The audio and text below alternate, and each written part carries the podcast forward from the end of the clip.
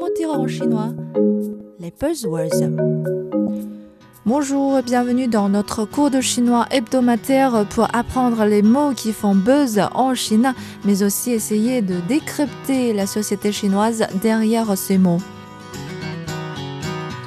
Aujourd'hui, si l'on demande quel métier à la côte auprès des jeunes chinois, la réponse peut varier de l'un à l'autre, mais beaucoup diront qu'ils aimeraient avoir un poste dans la fonction publique.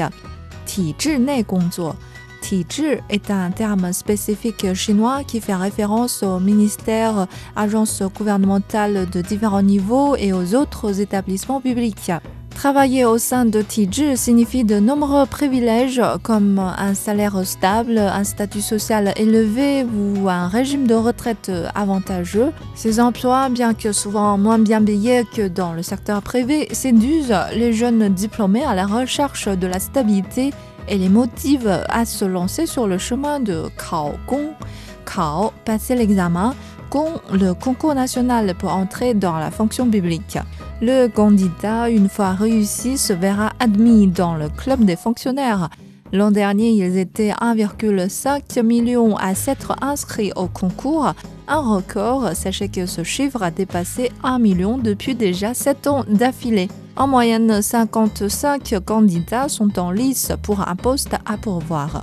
À part le concours national annuel, les établissements publics organisent aussi occasionnellement des examens pour les postes vacants. C'est donc euh, Kaobian, l'examen pour décrocher un poste budgétisé dans des établissements publics comme école, bibliothèque ou théâtre, sans avoir le statut de fonctionnaire. Un tel poste peut aussi être considéré comme un bon emploi à vie. Kaobian séduit ainsi énormément de gens, voire les célébrités. Le récent débat sur les réseaux sociaux a pointé du doigt quelques jeunes vedettes qui, à peine diplômées, ont réussi l'examen et ont obtenu un poste budgétisé dans le Théâtre national de Chine. Les internautes interrogent donc sur la justice de l'examen et si ces vedettes ont bénéficié d'un passe-doigt. Voilà les mots pour aujourd'hui, Gong et Bien. Bon sujet de discussion avec vos amis chinois. On se donne rendez-vous dans une semaine. À la prochaine!